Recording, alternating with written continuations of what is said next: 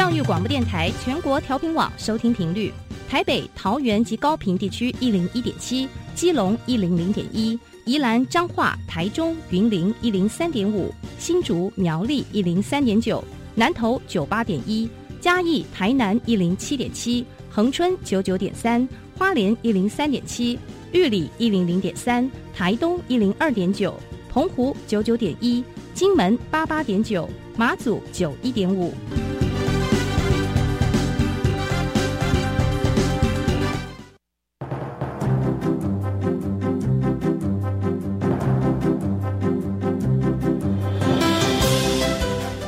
的教育要怎么做，才能使孩子面对未来的社会呢？当我们期待孩子改变的同时，也期待教师的教学方法跟着改变，家长的观念也一起改变，一起携手协力同行。谢若楠老师带您探索自发互动共好的十二年国教新课程，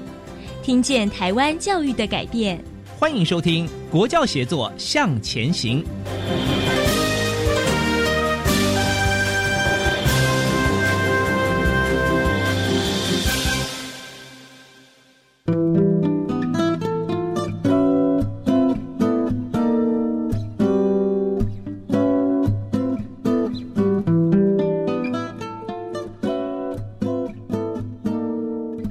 听众朋友，在周三一起来收听《国教协作向前行》，我是若楠。在我们谈到一零八课刚开始在教学现场实施之后呢，我相信不管是老师、同学和家长，一定有很多很多感觉到他们的改变。这样的改变，有的时候呢，让我们非常的欣慰；但是有的时候呢，想想，哎，到底改变了些什么？哪些事情是我没有跟上，或者是哪些事情我也可以一起来学习的呢？我们讲到一零八课纲素养导向的教学，最终是希望能够。成就每一个孩子，希望每一个孩子都能够适性扬才，终身学习。这样的愿景是以学生为学习的主体，都希望能够兼顾到学生们的他的个别需求，他能够尊重多元文化还有族群的这种差异，同时呢又能够关怀到弱势的群体。那透过适性的教育，激发起学生对于学习的渴望跟创新的勇气。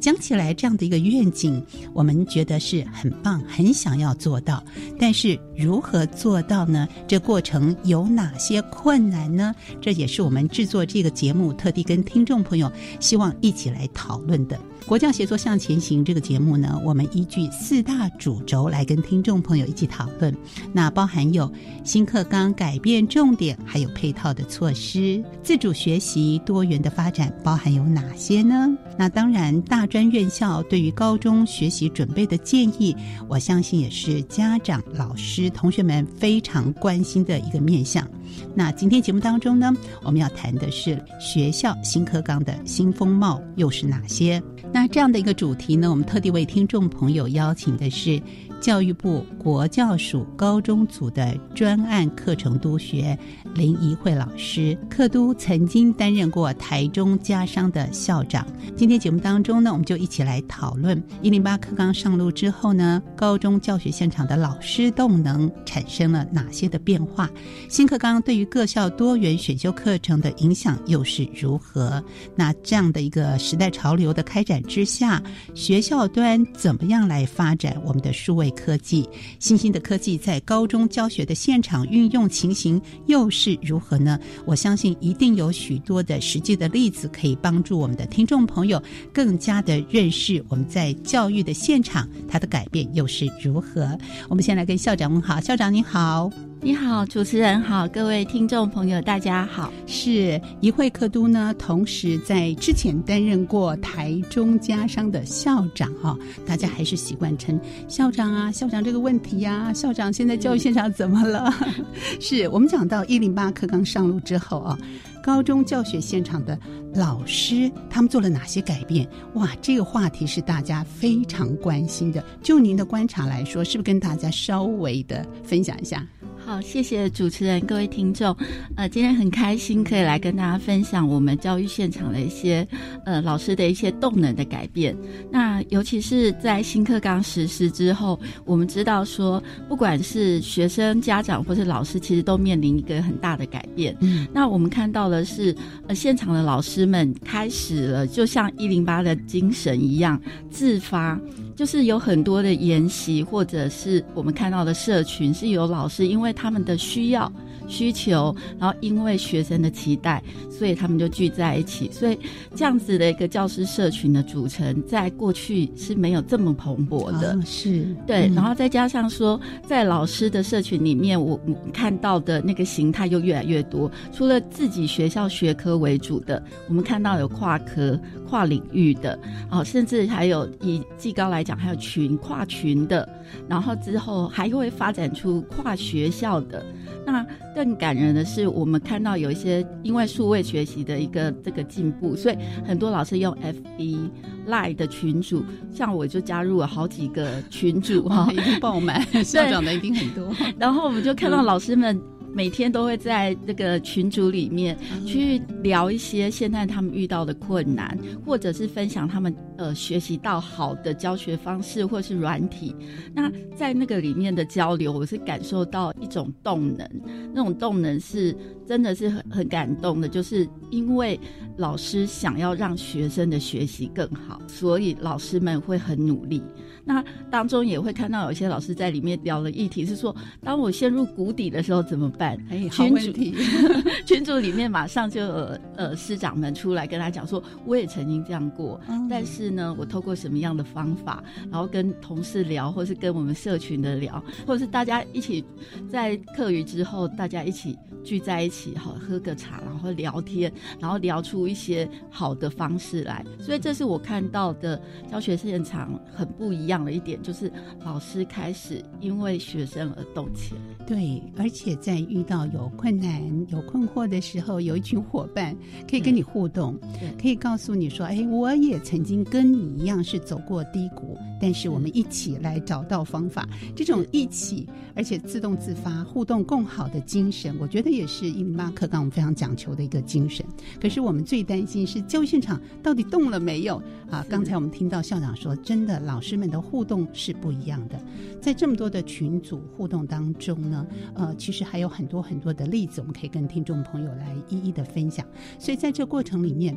您刚刚说老师们如果遇到困难、遇到谷底，他会在这个地方是安全的，我可以说出来，可以寻求到资源来协助我。可不可以举一两个例子？哦，我就举呃，我们其实有一个社群，就是 English Spring，嗯，好。它其实就是用 English 和 Inspiration 哈，就是激发这样子合在一起的一个国际教育社群。那社群当中，就除了是以英文老师多数以外，其实也纳入了很多不同领域的老师，而且它是跨校，而且是跨区域的。那目前那个群组当中就有两百九十多个老师。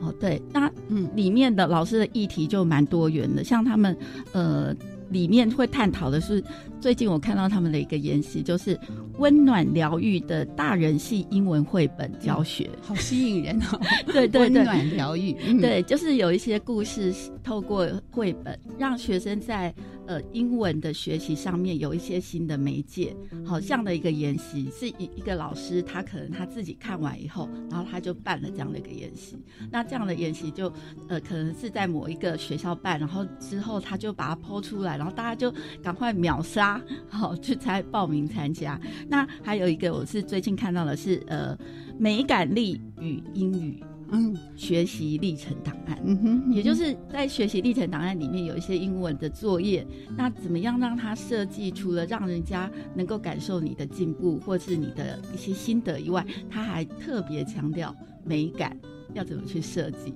然后还有一个是老师他透过他自助旅行，用英文自助旅行，然后他这样子开出了一门多元选修的课程，他也办了一场研习要分享，所以。我每次看到这么多的研习，我都好想每一个都好想报名 参加。但我就会发现说，这个社群的背后不只是就是互相的交流，更多的是一个专业的成长，而且是跨领域的。来参加的不一定是只针对国际教育的，他其实是对教育现场有兴趣的，对这个主题有兴趣的师长都可以来参加。那这就需要一些背后的支持的力量跟整合，因为老师在学校教学，他要花很多的心理时间，可是还要来经营这样的一个社群来协助，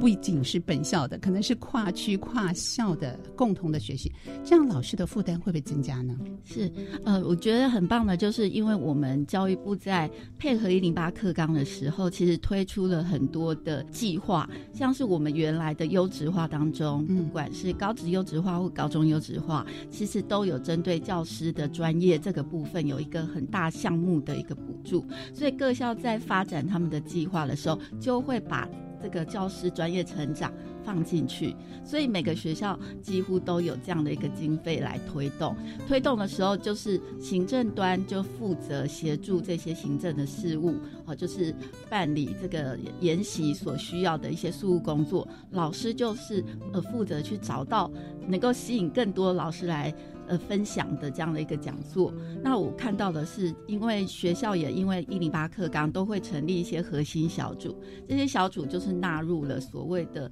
行政以及教学的代表，那学科的代表，所以我我觉得像像过去我在台中家商，我们这样的运作就是合作的非常好，而且老师也会看到说，因为他办理跨校的研习，优质化不只是自己优质，也希望说区域里面或是更多的高中职一起优质。所以这样的一个机会，他会看到他办理活动完的这个回馈，会让他很开心，因为他会看到很多人一起来共同关注这个议题。那我觉得这个部分是我们看到透过我们教育部的一些计划，好优质化前导计划，哦，那其实有很多的计划均值化这些的活动，不只是带动我们高中职的成长，甚至有时候也会连接到大学。以及我们的国中，因为像军职化有很多的活动都是邀请国中地区的老师来参加，所以我觉得这个部分就是形成一些很好的，就是以以学生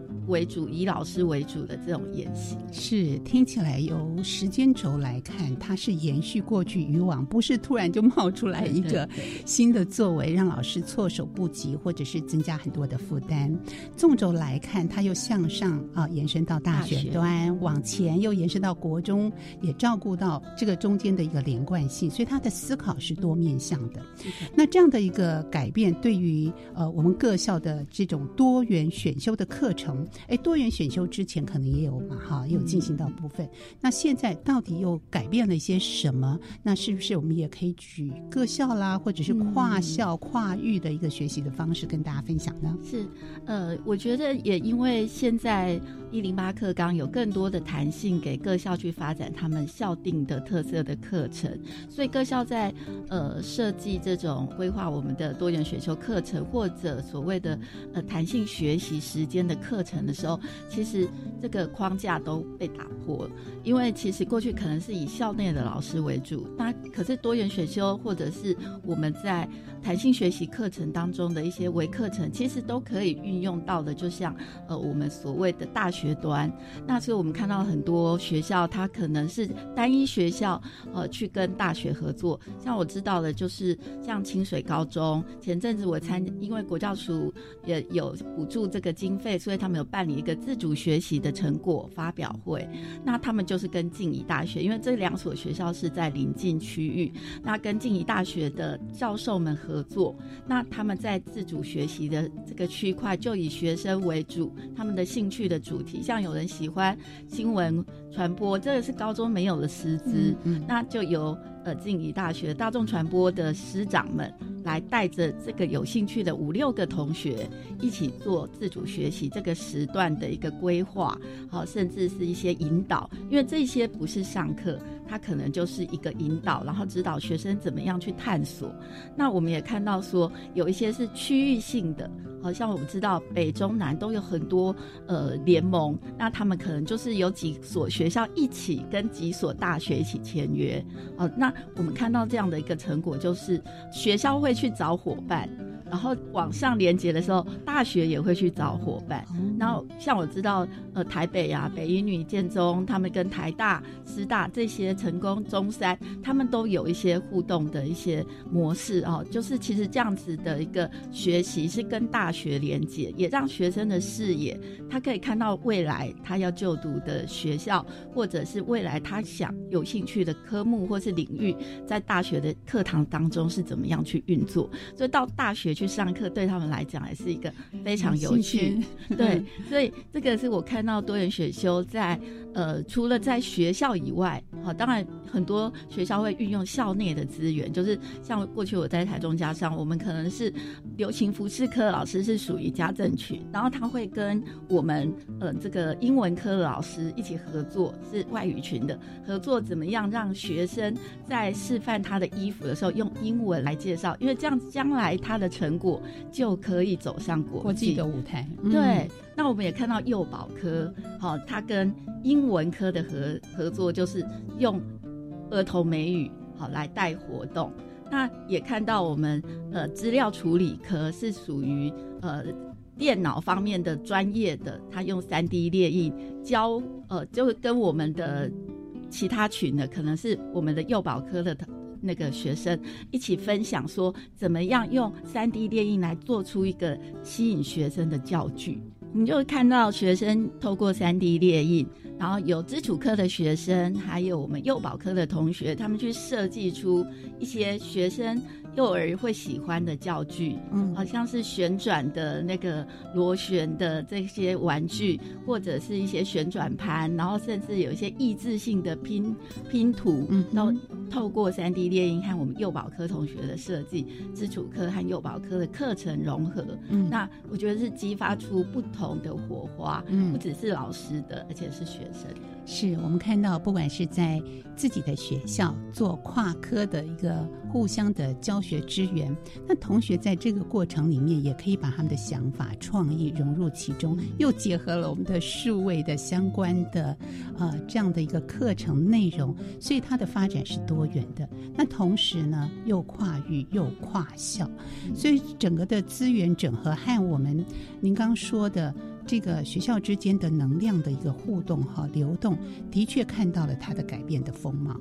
好，那对于老师们来说，这是一个。非常好的一个时间点，然后可以发挥，可以互相的支援，可以有更多的一个想象的空间。对学生来说，我感觉上他们要学的好丰富。只要我想要做一件事情，我可以跟老师讨论，跟学校申请。就是对于一个孩子来说，他有更多的探索的可能性。所以这样的一个改变，在学生的这个部分的反应又是如何呢？是。呃，我有几次参与学生的一个多元选修，还有自主学习的一个发表会，那印象非常深刻，就是有孩子其实他自己本身可能是一个美浓的客家人，嗯，然后他就说他在这个选修的过程里面特别去选了客家文化的部分，这是他们学校开出来的特色课程，然后他才发现说，虽然他从小到大就在那个环境里面生长。可是他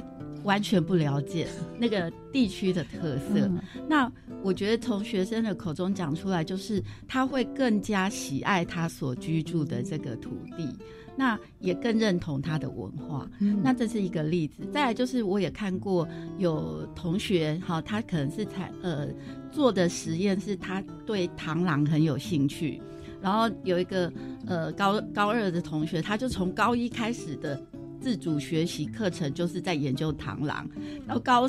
高一到高二这中间他自己就有很多的进化，因为到他最后呃那个发表的过程里面，他说他已经在研究螳螂有没有听觉，他自己有去做实验，因为这件事情他可能很好奇。然后可又是他一个很很喜欢的这个研究的主题，所以他就利用这个去做了很多实验，最后的结实验结果是失败的啊，但是他觉得他从中间又获得一些收获，就是他对螳螂和其他生物的这个比较，他觉得很不一样。是，所以呢，你看我们一个孩子，如果他想要，他有兴趣的时候，那个主动的性就被激发出来，所以他会找到。各种的时间、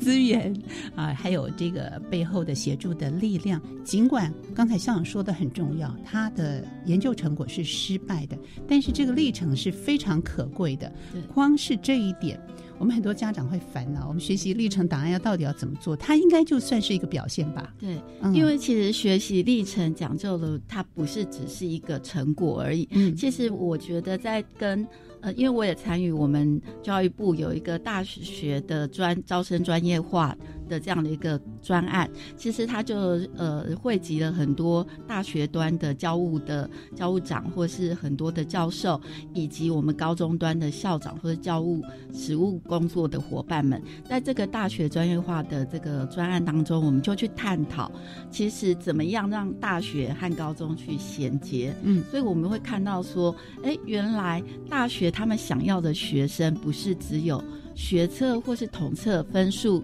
高而已，其实大家都希望。收到的学生是能够思考、能够解决问题、能够学习怎么样去学习这样的一个未来人。那所以大学老师如果看到学生的学习历程档案当中有他独特的一个呃成长的经历，就是他在学习的历程里面他的反思，或者是说他受到挫折哦，然后但是他怎么样的在挫折当中又得到一些。心得，然后甚至对于未来，他知道怎么样去发展新的学习模式。我觉得这个是大学很多教授在呃我们在一零八的课程当中，那透过一些观课，他们也到教育现场、高中的现场来，然后来看我们怎么样上课，那他们就会觉得说。这样的一个教学模式所培养出来孩子是大学很需要的，而且不只是大学，应该是未来的社会所需要的这样的一个能力。学生能够思考，能够解决问题，知道怎么样去寻找资源和探索。是，反而在这过程里面，我们有反思，我们知道解决问题的方法。尽管它的成果不如预期，甚至是失败，但是都是没有关系的。把它忠实的记录下来，它就是你生。生命当中很重要的一个历程，这个历程甚至可以呈现在我们进入大学呃这个部分啊一个成果。那在这样的一个过程里面，我相信老师们。这样的一个教学热情被启动了，那同学们呢？他们自己也获得了很多探索自己的机会，同时呢，向外的开展、向外拓展的这样的一个机会。那数位的观念和数位的运用，在这过程里面也相对的重要。所以，在这个部分，我们是不是也请校长跟大家聊聊呢？好。是的，因为我觉得也因为疫情的关系，哈，其实不只是台湾，全世界其实都重视起呃数位的学习。那我们过去其实就是一直很重视这个学生的一个科技能力的提升。那我们看到的是，现在有很多的数数位的平台，像我们教育部有很多的像英才网啊、库克云啊这些，或者是我们原有了很多的摩克斯啊这样的一个呃线上的一个。个平台其实就提供学生一个多元的学习管道，不只是学校的课堂。那老师们也懂得去运用这样的一个资源，因为其实我们都知道说，数位是拉距我们所谓的城乡差差距很好的一个资源，所以我们也看到有一些比较偏乡的学生，他反而是透过这样的一个数位的学习，他可以提升他的一个学习力，增进他的学习力啊。那到底还有哪些实际的例子呢？我们在下一段在节目当中，请校长继续跟听众朋友分享喽。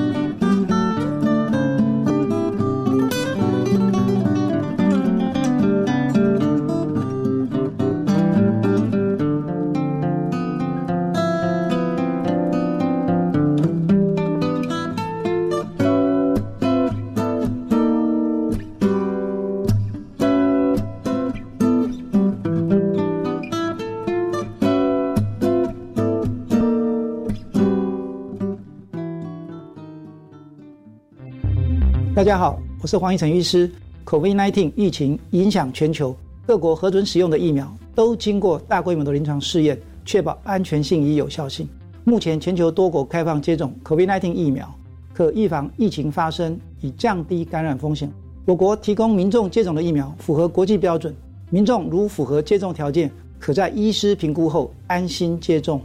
有政府，请安心。资讯由机关署提供。为什么我的孩子情绪控制不好，专注力不够集中，都跟感觉统合有关呢？五月十二号中午十二点，西西亲子教育中心创办人徐玉婷老师将在教育电台生动全世界粉丝团与遇见幸福幼儿园的主持人贤琴进行直播，分享帮助孩子感觉统合发展的小撇步，让孩子的发展成长更好哦。电子烟造型多变，容易伪装成学用品，怎么办？防治电子烟危害的素养教材内容教案设计完全贴近青少年生活情境，可协助教师轻松备课，适用于中小学各级学校。到哪里下载？可以透过“青春无烟烟”教材下载登录，或是“无烟无槟榔好校园”网址，来教导学生明辨烟品危害，强化勇于说不的拒绝技能。谢谢。以上广告由教育部提供。大家好，我们是台湾弦乐团，我们都在教育广播电台。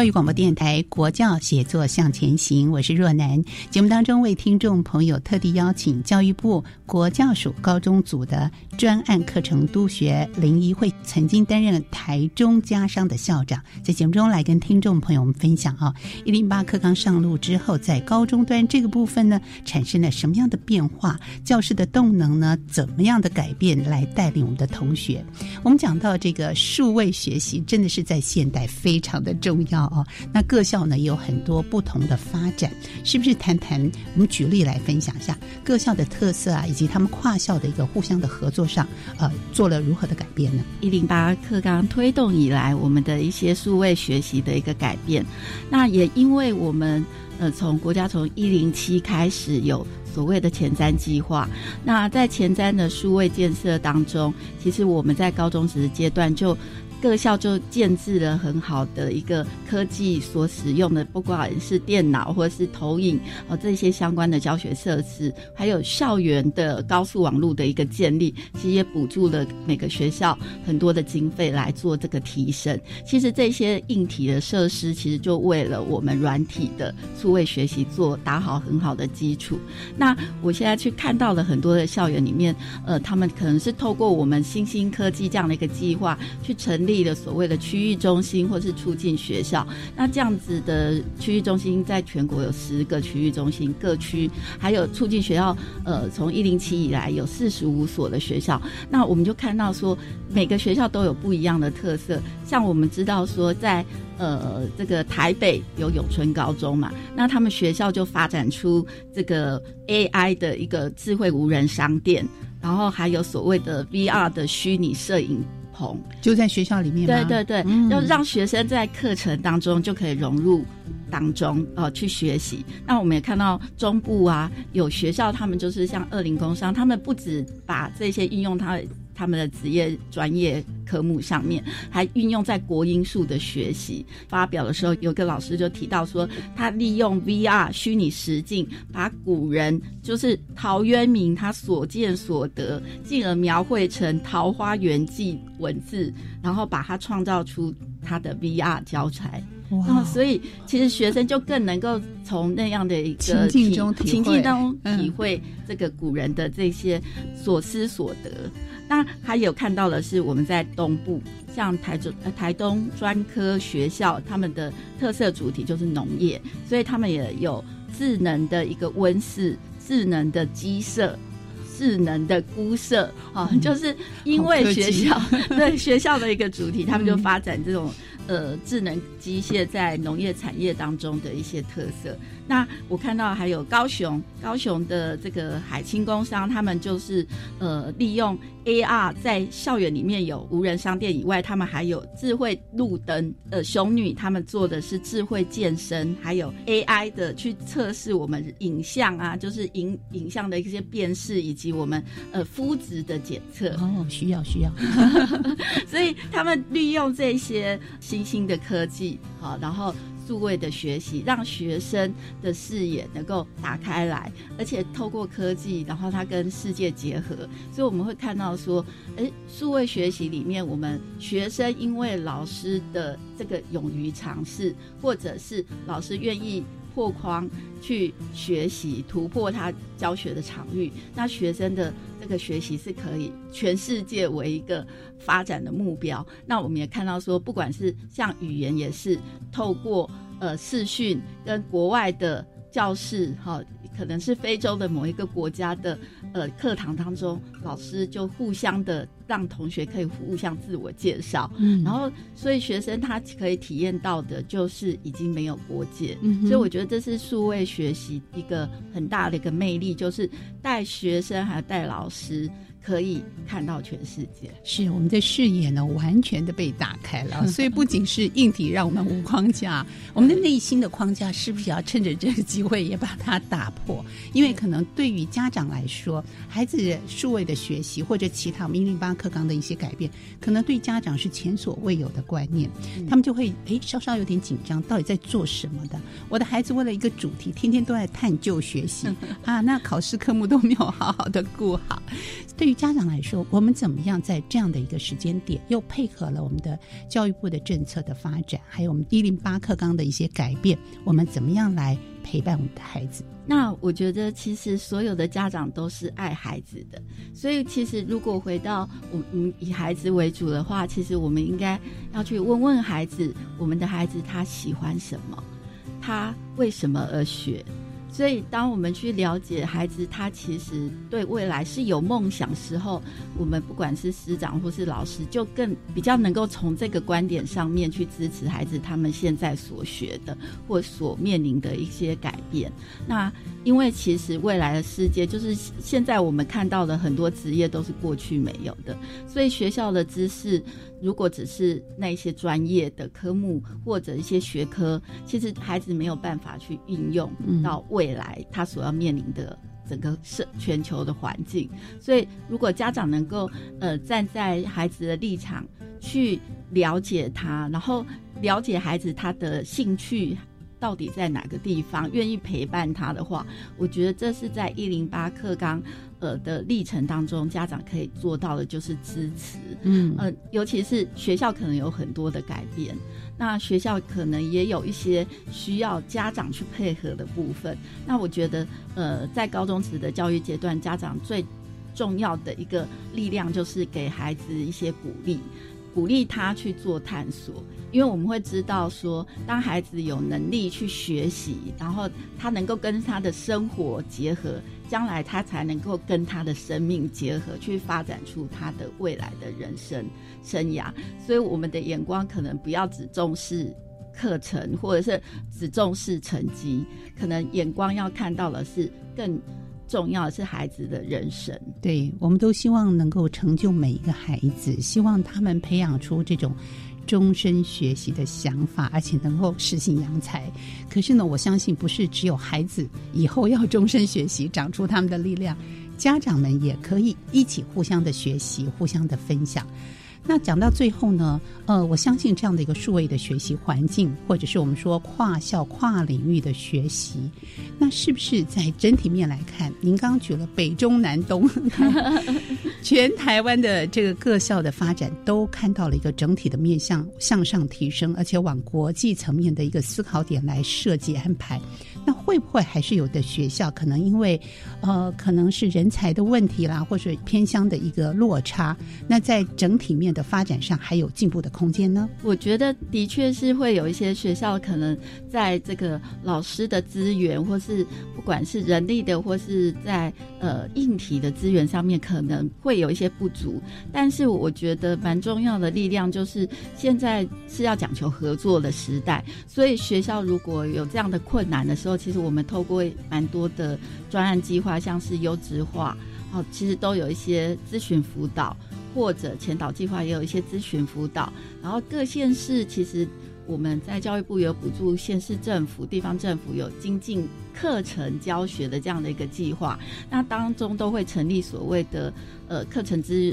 资源中心或者辅导团。好，以以我之前在台中，我们就成立群科辅导团和学科辅导团，我们就是这些辅导团会招募一些热心的老师，其实他们的重要。力量就是要去协助各校的老师，所以只要在学习当中，他们都会规划去每一所学校里面去看老师的课程，因为我们在一零八有公开的授课，对，所以有关艺课这个部分，如果只有校内。可能不一定会提升到老师很多的一些动能，所以我们这些辅导团的热心的师长们，他们就会进入学校去协助，然后分享他们过去所走过的路，可能是有一些是失败的，但是也有一些是成功的，有一些是有心得的，可以提供给那个学校的老师做参考。所以，我们就是透过这个横向的还有纵向的这样的一个资源体系，去协助各校的老师。那不管是在老师的部分，或者是校长的部分，或者是家长的部分，我们也看到很多跨领域的结盟。呃，像是我们国教署和县市政府所办理的家长的一些呃说明会当中，我们就可以看到针对一零八课纲学习历程档案，甚至现在最夯的一一一。考招的这个心智的改变，嗯，这些都是家长关心的议题，也是学校关心的议题。那这些都是透过我们中央、地方政府以及我们老师之间，透过所有的区域的联盟，好策略联盟，我觉得是一起努力去协助每一个有需要协助的学校。那我觉得这个时代，我们常常说学生要。自发、主动、自主学习，所以我也蛮鼓励我们的老师们可以主动的提出需求来，跟我们的不管是学科中心啊、群科中心，或者是透过我们这些高中优质化、高职优质化的一些咨询辅导，让我们学校的一些困难能够被了解，然后被协助，然后我相信最后自己的学校最重要就是长出我们自己的力量来，然后。规划出适合我们学校的学生的那样子的一个课程架构，因为我们在一零八的课程计划当中都看到各校都有愿景。所以这些其实呼应到每一个不同的学校，也许它是比较困难的学校，但是它也有他想要达到孩子的培育的一个目标。所以我觉得这个部分是更多元的去了解需求之后，然后老师或是学校能够主动提出需求。所以我们也跟了呃师大老师们去了很多的高中，我也去了马祖，好，然后看到马祖的老师们也很有他们的活力，然后想要让学校更好。所以，我我觉得这个部分，老师们和学校的行政一起合作，然后把我们学生的一个特色可以把它建立起来，应该是一零八里面很珍贵的价值。好，我刚听到校长真的是听起来那么多的过程里面，你观察到各个学校的表现，还有他们主动想要改变不一样，提出了很多的计划，甚至远在马祖啊，我们都可以看到老师。呃，家长、同学们在教育现场的风貌，所以呢，对于这些因为一零八课纲素养导向的一个教学的方式，产生了内心的改变，甚至在课堂上的风貌的改变，或者是我们的软硬体数位系统的一个改变，整体的整合来看，对于学生、家长、老师各个层面部分，我们都提供了很多可以协助的方式。那老师们的负担可能在这段时间来看，好像增加很多。我们是不是也给老师们加油鼓励一下？是，呃，我觉得老师们是影响学生生命最重要的能量。嗯，所以我觉得每位老师都辛苦了，在我们一起在面临这个新的世际，然后新的学习形态的改变的时候，大家辛苦了，但是我们会一起努力，一起加油。那我们的孩子会因为我们的勇敢突破、勇敢超越而变得更好。嗯嗯，也谈谈您个人在整个的一个辅导协助的过程里面，你的感动是。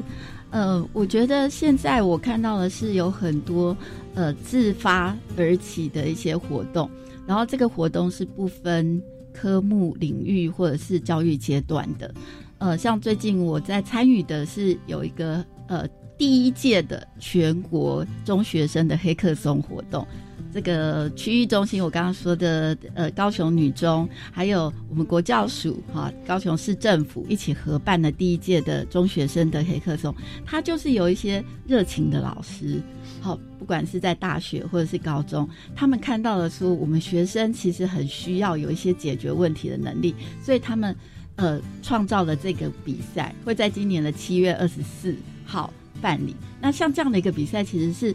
不分领域的。一个学生的一个活动，他只要你学校里面有两个人到四个人，然后组成一个小组，然后呢，你们想解决生活中的哪一个问题，透过云端的学习，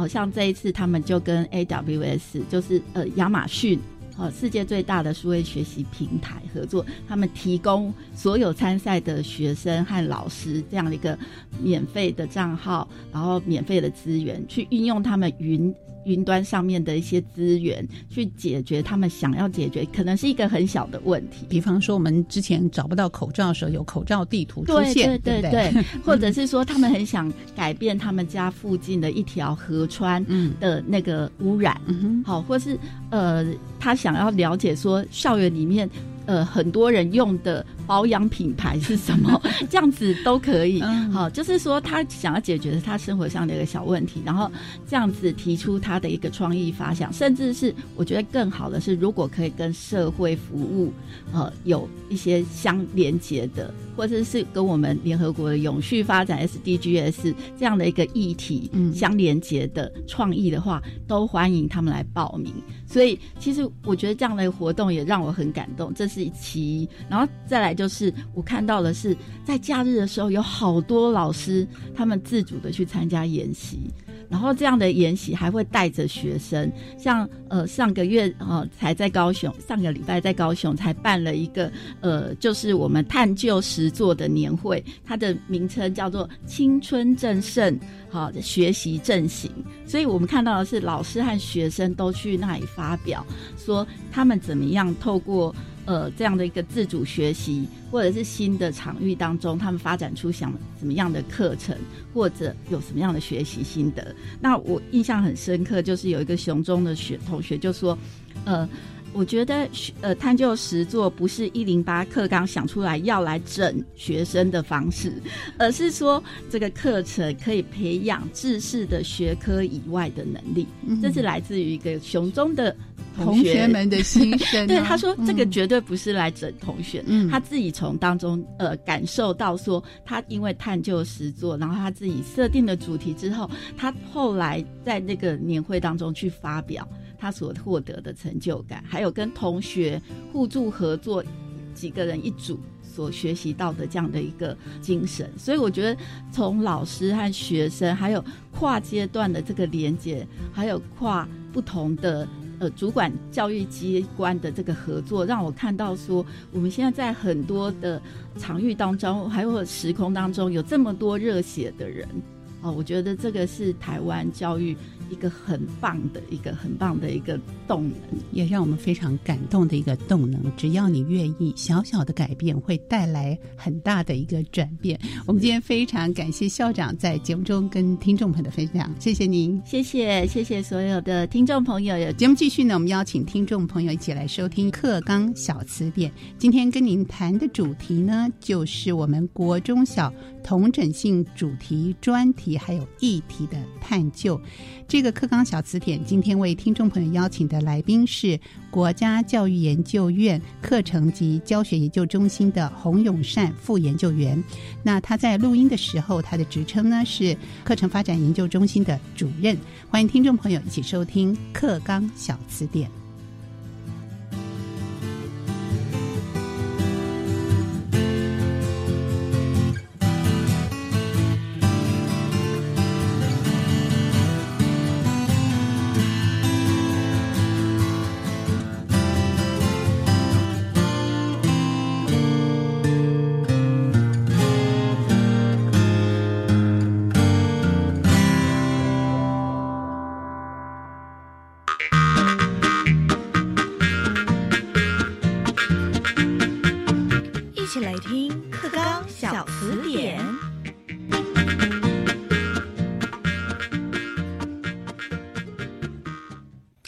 课纲小词典，大家翻字典，大家晚安，我是范登伟，欢迎您准时在今天晚间六点五十分收听我们的课纲小词典。今天我们要来聊聊的这个名词啊，是国中小同整性主题专题，还有议题探究。哎，不要看它名词漏漏等的，其实它就是训练国中小的小朋友们，还有孩子们，那么来做一个同整性的主题，还有议题的探究啊。我发现现在的小孩子真的是越来越幸福了，能够就在课堂当中就开始学习制作这些同整性的议题。甚至还有专题的探究，从小学开始就训练孩子们他们整合思考的能力哦。那不过国中小的孩子们在进行这些课程的时候，有哪些实际例子？那在课堂上这是怎么样子的来运作呢？今天我们就要来谈谈我们的这个国中国小学生们怎么样子进行这一些专题课程。那在今天参与我们讨论的来宾是这个国家教育研究院课程及教学研究中心的主任洪永善主任，来帮我们解释这个名词哦。主任晚安，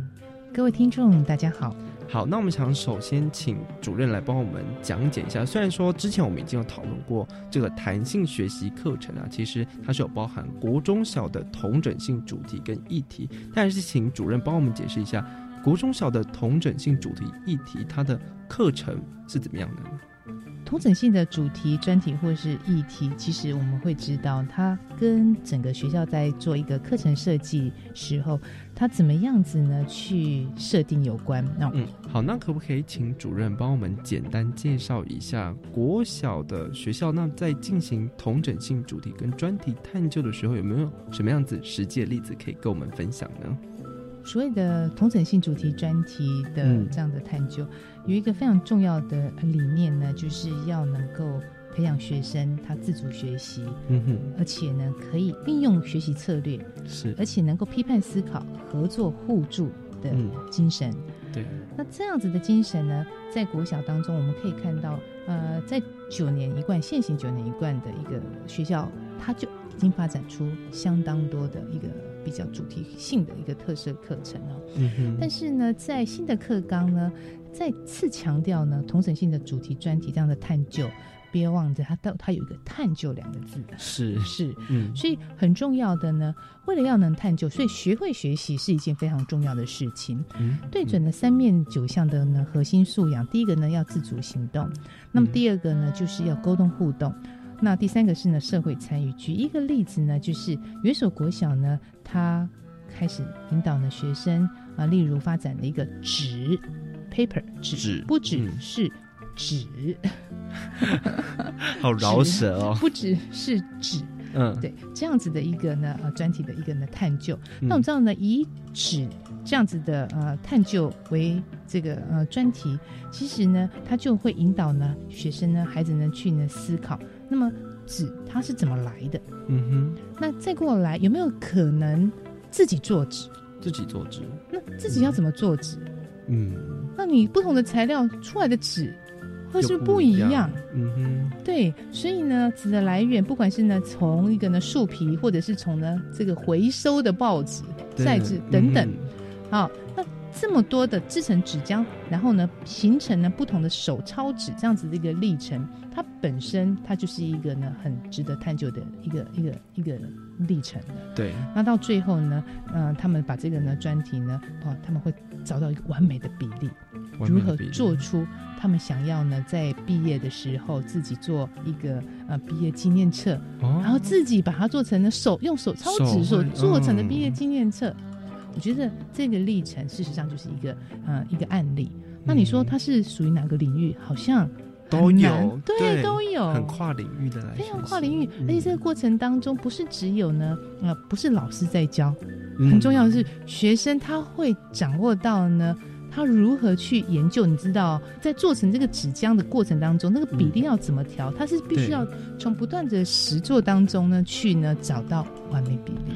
所以这个这个历程呢，是一个我在谈国小的一个呢跨同整性的一个专题探究。的课程历程的一个案例。嗯，我觉得探究第一个首先的就是要先引起学生他对这个。主题研究的动机跟兴趣之后，如果说能够跟跟他的生活问题做结合的话，那他一定会非常有兴趣去做这一个专题的来研究。那在研究的过程当中呢，他其实也会碰到许多的困难。是，可是他会借由跟老师的讨论，他主动的去想要了解这个议题怎么样子去完成，怎么样子去。解决问题这件事情，我觉得是非常重要。那刚刚主任也提到说，在最后毕业时候，每一个人都有一个专属自己的。毕业纸或者是毕业纪念册、毕业手札、毕业手札，甚至呢，在毕业典礼的时候，他们拿自己的做的这个纸开始做呢大型的呢布置布展。对，那这个就对学生来说是非常有纪念意义，因为是他第一个探究主题所生成出来的产物哦。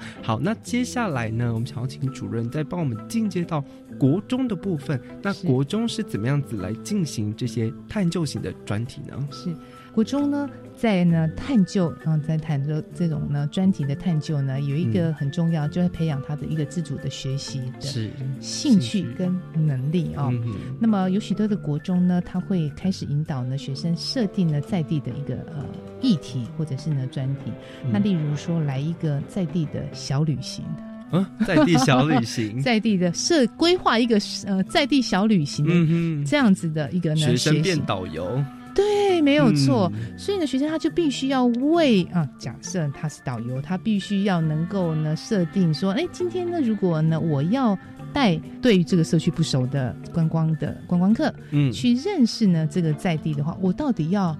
安排怎么样子的行程？对，所以呢，学生他从第一个要先认识在地，对 他不认识在地，要怎么样子规划行程呢？第二个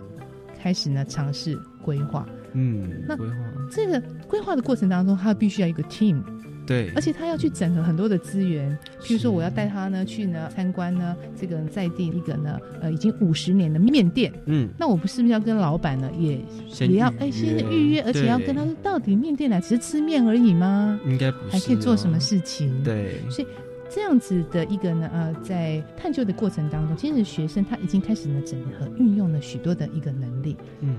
跟我们谈的那个核心素养其实都能够互相的呼应，哎，哎，核心素养呼应哪一个能力呢？哦，可多了，例如说沟通互动。那除了沟通互动以外呢，我们还有没有其他的核心素养能力可以对应呢？刚刚谈的案例呢，就是在核心素养里面有一个很重要，规划执行跟创新应变。哦，你必须要能够呢，啊，规划对这样子的一个在地小旅行的一个行程出来，嗯，还有很重要，你要有能够呢，啊，多元多元文化跟国际理解，为什么呢？嗯哼，因为在地它是一个呢非常丰富的一个文化，对，你如何能够呢，一把自己在地的文化跟呢？不是很了解，不是很认识你的这些呢，可能是来自于外国的国际友人。对，其实它就是一个很重要的一个呢连接。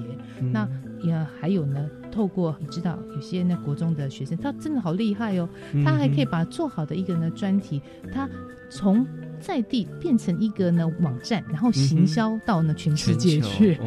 然后呢，还把呢在地的这样的旅行，它做成许多的文创的商品，像呢明信片。嗯哼。啊，嗯，或者是呢，袋子、呃，手缝包等等，对，然后开始跟全世界世界来结合，对，嗯，有点像是在地全球化这样子一个概念。那我觉得旅行这个部分呢，其实。对于应变能力来说，孩子的怎么样子去应变旅行当中所遇到的困难，其实也是非常重要的哦。今天我们的洪永山主任分享给我们非常多丰富的例子，大家就可以想象到，其实国中小的同整性专题议题的探究可以非常的多元，让孩子来试新的探索哦。谢谢主任今天分享给我们实际的案例，谢谢，谢谢大家，我们下次再见喽，拜拜。